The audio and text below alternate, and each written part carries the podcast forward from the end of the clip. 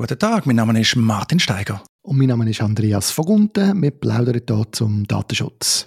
Martin, du hast diverse Hinweise gemacht an verschiedenen Orten zu Legal Podcasts, vor allem zu einem neuen Legal Podcast auf deinem Blog zum Law Style. Es wäre jetzt interessant für dich zu wissen, du hast da ein bisschen reingelassen, was du davon haltest und du hast, glaube ich, auch noch ein paar Hinweise zu unseren Themen. Ja, es tut sich gerade einiges bei den juristischen Podcasts in der Schweiz. Das ist ja sehr erfreulich, finde ich, dass da eben neu dazukommen, dass da neue Podcasts lanciert werden. Und neu lanciert worden ist der Lawstyle Podcast. Lawstyle ist eine gratis Printzeitschrift in erster Linie, wo wie der Name sagt, da geht es um Law und, sage mal, Lifestyle. Das ist von einem Anwaltskollegen, von einem sehr engagierten Anwaltskollegen, vom Boris Etter. Und da habe ich auch darüber geschrieben, über die erste Folge, die es gegeben hat. Die erste Folge war mit David und David, gewesen, also passend zum Datenschutzthema. David Rosenthal, David Vasella. Unterdessen habe ich zufällig gesehen, dass es auch schon eine zweite Folge gibt. Und zwar mit dem Anwaltskollegen Florian Roth. Er ist bei Walder Wies. Er ist aber, und das ist noch spannend, in seiner Freizeit als Country-Musiker äh, Florian Fox unterwegs. Weiss nicht, äh, kennst du ihn? Du bist ja mehr der Musik drin als ich. Nein, lustigerweise habe ich noch nie gehört von ihm, aber ich habe dann natürlich auch auf die Podcast-Folge hier, habe ich dann das hören schnell. Also ich bin einfach schnell auf den Podcast gelesen und dann hat ja am Anfang beim Intro kommt wirklich ein Song von ihm und ich habe gestaunt, in welcher Qualität. Also das ist, äh, das scheint wirklich jemand zu sein, der in zwei Gebieten als Profi unterwegs ist. Also ganz toll, ich habe wirklich gestaunt, ja. Ja, das ist grossartig, dass man es auch unter einen Hut bringt. Ich habe die Folge jetzt erst zur Hälfte durchgelesen, weil ich sie wirklich eher zufällig entdeckt. Weil der Last Tale Podcast gibt es leider bislang nur bei Spotify. Und bei Spotify abonniere ich halt keine Podcasts. Ich bin, wie du glaubst, auch Fan halt von Pocketcast, einer eigenen App, wo mir ein bisschen mehr entgegenkommt. Ich finde auch Spotify hochgradig unsympathisch, auch zum Teil was für Inhalt und so sie dort pflegen. Aber das ist Geschmackssache. Unser eigener Podcast, unsere Datenschutzplaudereien gibt es ja bei Bedarf auch bei Spotify. Also, das ist der Lawstyle Podcast. Dann bei der Erwähnung von der Neulancierung vom Lifestyle Podcast habe ich noch auf bestehende andere Podcasts hingewiesen und natürlich wahrscheinlich der älteste, aber bin nicht ganz sicher, auf dem Weg als Anwältin vom Duri Bonin, Strafverteidiger und Anwaltskollege und ja, auch schon fast hauptberuflicher Podcaster, so fleissig, wenn er unterwegs ist. Und dann noch haben wir auch schon, glaube ich, darüber geredet, Arbeitsrecht Insight vom Professor Rudolf an der Uni Zürich. Dann gibt es noch einen weiteren, nämlich 100 Bundesgerichtsentscheide vom Phil Baumann. Er tut einzelne äh, ja, prägnante Bundesgerichtsentscheid präsentieren. In der Beschreibung sagt er, das soll so fünf bis zehn Minuten gehen, dessen dauert es ein bisschen länger, aber sehr informativ, was er da bringt. Vor allem kann man da noch anfügen, finde ich, der 100 Bundesgerichtsentscheid ist nicht nur interessant für äh, Leute, die an der Juristerei interessiert sind, sondern auch historisch. Also er tut ja äh, auch Bundesgerichtsentscheide, die zum Teil sehr weit zurück sind, nehmen und dann äh, anhand von dem auch das Rundherum eigentlich gut erläutern und erklären. Ich finde es eigentlich sehr amüsant, da reinzulassen und sich über die ein oder andere Geschichte in der Schweiz informieren lassen, die der juristische äh, Geplänkel hinter sich, mit sich gebracht hat. Ja, das ist sehr informativ. Eben, du sagst es auch geschichtlich. Also das letzte zum Beispiel um die Gotthardbahngesellschaft gegangen oder ums Café Odeon in Zürich. Da lernt man wirklich viel. Bin ich auch froh, dass es manchmal ein länger als fünf bis zehn Minuten geht. Da kann man gut zuhören. Ich weiß auch nicht, wo er steht, ob er jetzt schon über mehr als 100 Bundesgerichtsentscheide so geredet hat. Aber auch ein Podcast, wo man sehr kann empfehlen kann. Und schließlich noch ganz aktuell. Der neueste Podcast, der neueste äh, juristische Podcast in der Schweiz heißt Artikel 7. Wir reden über Menschenrechte in der Schweiz. Und das ist von humanrights.ch. Die sind gerade äh, gestartet. Dann wir alles in den Show Notes verlinken. Wer die Podcasts jetzt noch nicht kennt, äh, bitte gerne reinhören, dass wir da unsere Juristen-Podcast-Szene in der Schweiz gerne können wachsen lassen wie du sagst, ich finde es auch super, dass wir wirklich so viele so Themen-Podcasts haben, immer mehr. Und dass offenbar auch immer mehr Leute äh, hergehen und sagen, ich kann zu dem Thema etwas sagen und machen das in Zusammenhang mit einem Podcast. Das hilft äh, allen. Allen hilft das, da kann man nämlich voneinander lernen, das ist super. Gut voneinander lernen kann man auch, wenn man einfach etwas jemandem wegnimmt oder sagen wir klaut oder wie immer dem sagen Auf jeden Fall haben wir kürzlich einen Hinweis bekommen, dass Walder Weiss unser CCTV-Schild, also unser Video-Hinweis-Schild, das du gemacht hast, geklaut hat, hat es geheissen. Wir sind dann dem mal nachgegangen und äh, ja, was haben wir gesehen, Martin? Ja, der Hintergrund ist, es gibt eine Website, die heißt safe.ch und dort ist ein Artikel erschienen, Datenschutz, Videoüberwachung, was man neu beachten muss. Also einer von den typischen Artikeln jetzt, so Interview-Style mit dem neuen Datenschutzgesetz, das man kennt. Und befragt worden, da ist der Jörg Schneider, Dr. Jur, Rechtsanwalt bei der Walder Wies AG, also bei einer der grössten Anwaltskanzleien der Schweiz, mit, glaube ich, über 250 Anwälten, also eigentlich ein grosses Unternehmen in der Anwaltsszene. Und die Person, die uns informiert hat, hat gesagt, hey, die haben euer Schild kopiert. Also das heisst, unser Schild Mit dem neuen Datenschutzgesetz ist eine allgemeine Informationspflicht dazugekommen. Das heißt, bei Videoüberwachung langt nicht mehr das Piktogramm zu haben, es langt nicht mehr die Erkennbarkeit, sondern man muss ein Schild haben, wo ein mehr drauf steht, verbunden mit einer verlinkten, sage ich mal, oder zugänglichen Datenschutzerklärung. Und wir haben das Muster erstellen lassen, professionell, in verschiedenen Formaten. Wir haben das auch nicht ganz neu erfunden, äh, schreiben wir auch online. Unser Vorbild ist der Datenschutzguru, der bekannte Datenschutzrechtler und Arbeitskollege in Deutschland, der Stefan Hansen-Oes gewesen. Und ja, wir stellen das frei zur Verfügung. Also von dem her ist nicht geklaut worden. Aber sie haben es dann irgendwie wie verschlimmbessert, muss ich sagen. Das finde ich enttäuschend für eine Anwaltskanzlei mit diesen Ressourcen. Und dann auch noch Prank dran, Copyright Walderwies AG. Also, sie hätten einfach dieses Schild können nehmen und sie hätten ein gutes Schild gehabt. Und jetzt haben sie so äh, etwas Unscharfes. Und eben, sie haben einen Teil kopiert, einen anderen Teil nicht kopiert. Ich hoffe jetzt mal für Walderwies, es ist irgendein dämlicher Sommerpraktikant der das äh, verbrochen hat. Und der Jörg Schneider hat das gar nicht gewusst. Ja, also mir ist das aufgefallen mit dem Copyright vor allem. Das ist ja etwas, wo wir äh, in der Urheberrechtsszene reden wir da fast schon von Copy Fraud, auf eine Art.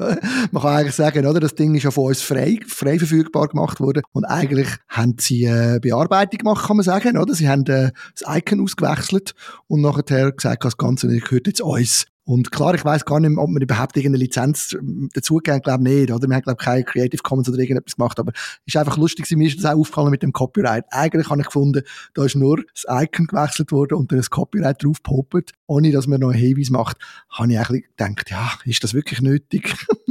Ja, eben, es ist ja eigentlich eine Verschlimmbesserung. Und wirklich, wir haben das freigegeben, also es ist keine Creative Commons Lizenz, wir verlangen auch nicht, dass wir genannt werden oder so. Ist alles okay. Also von dem her ist es auch nicht geklaut in dem Sinn. Aber das tut mir ein bisschen weh, oder? Wenn man das wird, tut verschlimmbessern. Es ist auch ein unscharfes Bild, das man da hat. Ja, ist für mich ein bisschen äh, rätselhaft. Und natürlich darf man das auch anpassen, aber es ist interessant, dass man anpasst hat und das nicht, oder? Zum Beispiel die Fake-Adresse der verantwortlichen Person, also Kamerastraße 10 in 1234 Videostadt ist immer noch der zum Beispiel. Hingegen stimmt dann auch die Mailadresse nicht richtig und so. Also, ja, aus meiner Sicht ziemlich inkompetent. Eben kann man machen. Ähm, ich hoffe nicht, dass das Schild in dieser Form verwendet wird, sondern eben, tun das Original verwenden, tun das gerne verbessern. Wir freuen uns auch über Hinweise, an das verbessern. Wir haben jetzt auch schon ein paar Hinweise bekommen, wo das eingesetzt wird ist eine tolle Sache. Eben, es ist nicht geklaut, ist mir wichtig, das zu sagen, aber ich glaube, Walderweise kann es besser als irgendwie unser Schild verschlimmbessern und dann noch ein Copyright drauf pappen. Also da wäre ich nicht stolz auf das, was man da veröffentlicht hat. Wer das genau anschauen findet in den Show Notes natürlich den Link. Sehr gut. Und dann haben wir ja noch einen Hinweis gehabt zu dem, also nicht einen Hinweis, Entschuldigung, dann haben wir einen Beitrag gemacht zu der Datenschutzerklärung vom, äh, von der FMH im, äh, in der Episode 144. Und da ist dir auch noch etwas aufgefallen, wenn ich das richtig sehe, gell? Ja, das ist also zur Erinnerung, ich habe dort, weiß gar nicht mehr wieso, die Musterdatenschutzerklärung von der FMH, also von dem mächtigen Ärzteverband, von dem Berufsverband angeschaut und dort wirklich viel Mängel festgestellt. Jetzt habe ich das wieder mal angeschaut und die Vorlage haben sie bis jetzt nicht angepasst. Das ist immer noch genauso mangelhaft, obwohl ich weiß, dass Ärztinnen und Ärzte an FMH gelangt sind und gesagt haben, hey, das geht so nicht. Erstaunt mich noch, dass sie das nicht angepasst haben. Und unterdessen habe ich noch gesehen, es gibt andere Dokumente. Ich bin vor allem angesprochen worden auf die Einwilligungserklärung. Da gibt es offenbar auch Ärztinnen und Ärzte, die das den Patienten vorlegen und sagen, hey, du musst unterschreiben, sonst wirst du nicht behandelt. Und auch die Einwilligungserklärung ist genauso Hanebüchen. Wenn ich dazu komme, schreibe ich mal etwas drüber und dann können wir auch im Podcast wieder drüber reden aber ich finde das doch leicht schräg, oder?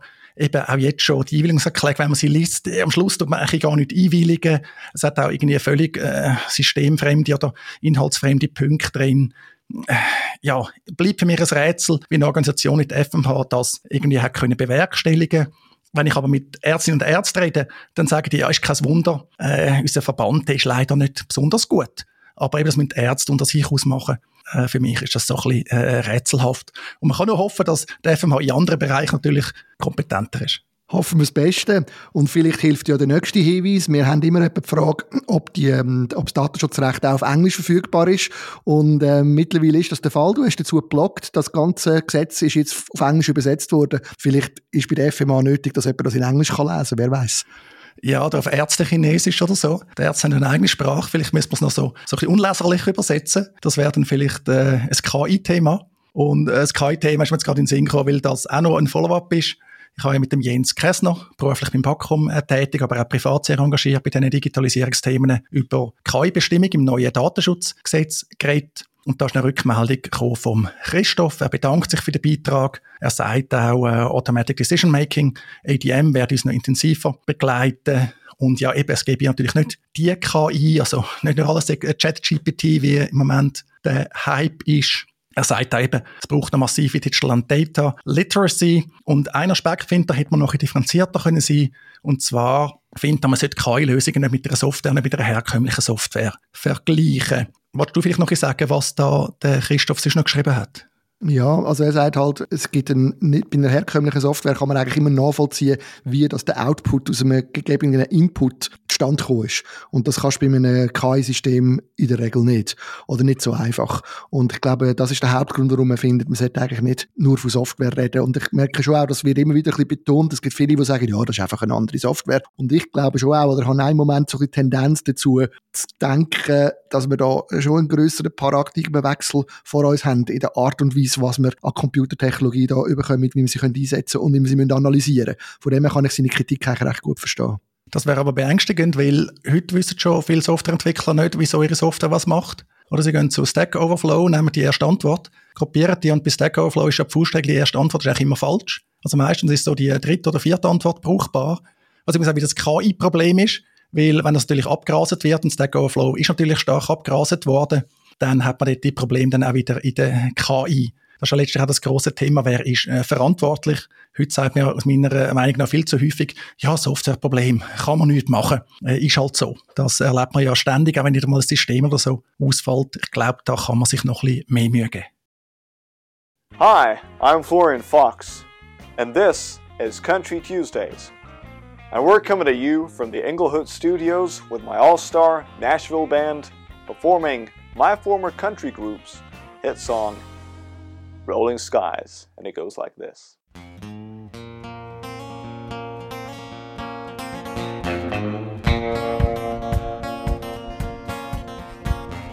Rolling skies,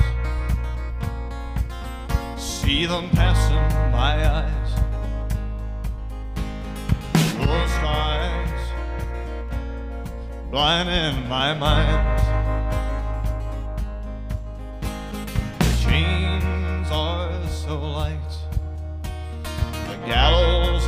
Already in sight.